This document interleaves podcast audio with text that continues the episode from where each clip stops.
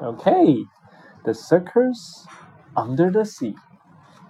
Written by Mary Mackinnon, illustrated by Ben Mantle. The story of the circus under the sea has been written for your child to read with your help. Encourage your child to read as much as they can, helping to sound out the words if they get stuck. There are puzzles after story, and for those, you will need to read the instructions to your child. You can find out more about helping your child with this book and with reading in general on pages 30 to 31.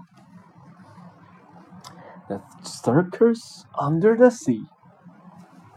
Danny the dolphin says, Hey, follow me. I'm going to the circus under the sea. Well, this is exciting. It is ever so dark. Wendy the whale says, When will it start? Is there a problem? We hear a low moan. The stage lights are broken. Quick, lend me your phone. Thank goodness. Here's Edie, the electric eel. I can fix them, he mutters. The audience squeals. It's showtime. The seahorses race around the ring. The clownfish play tricks. And the mermaids sing. Magical! He's a genius! The squid on the high wire balance and sway. But the real star is Edie. He saved the day. Puzzle 1. Can you finish the sentences? Choose from the endings on the page opposite.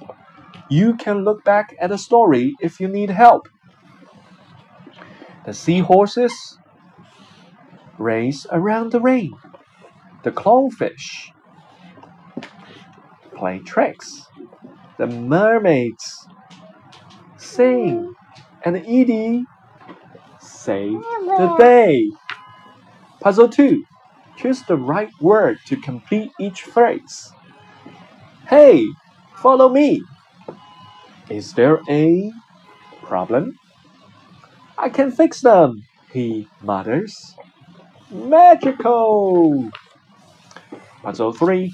Find the word in each group that begins with a different sound from the other. Eel, each, ever.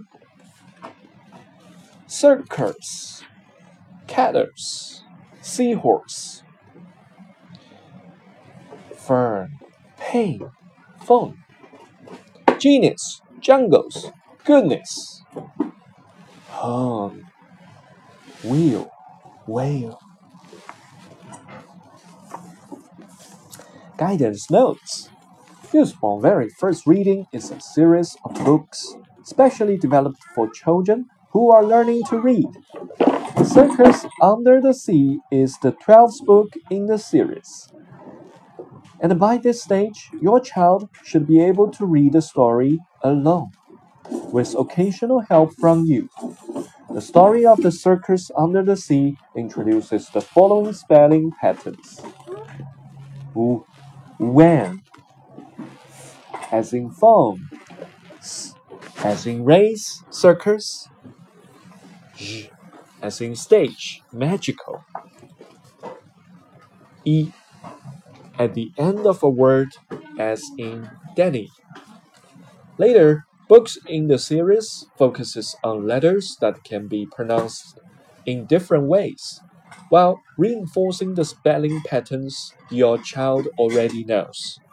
You find lots more information about the structure of the series, advice on helping your child with reading, extra-patience, practice activities, and the games on the very first reading website www.usborne.com.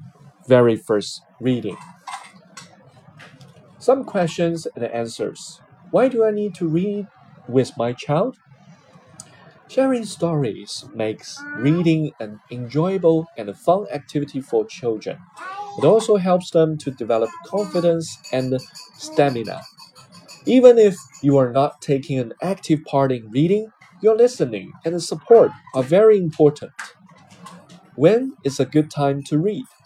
Choose a time when you are both relaxed but not too tired. And these um, and there are no distractions. Only read for as long as your child wants to. You can always try again another day. What if my child gets stuck? Don't simply read the problem word by yourself, but prompt your child and try to find the right answer together. Similarly, if your child makes a mistake, go back and look at the word together. Don't forget to give plenty of praise and encouragement. We finished. Now, what do we do?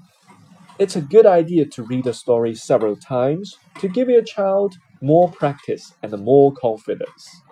Then, when your child's ready, you can go on to the next book in the series The Monster Dinner. The Circus Under the Sea is a part of Usborne very first reading series, which has been specially developed to help children learn to read.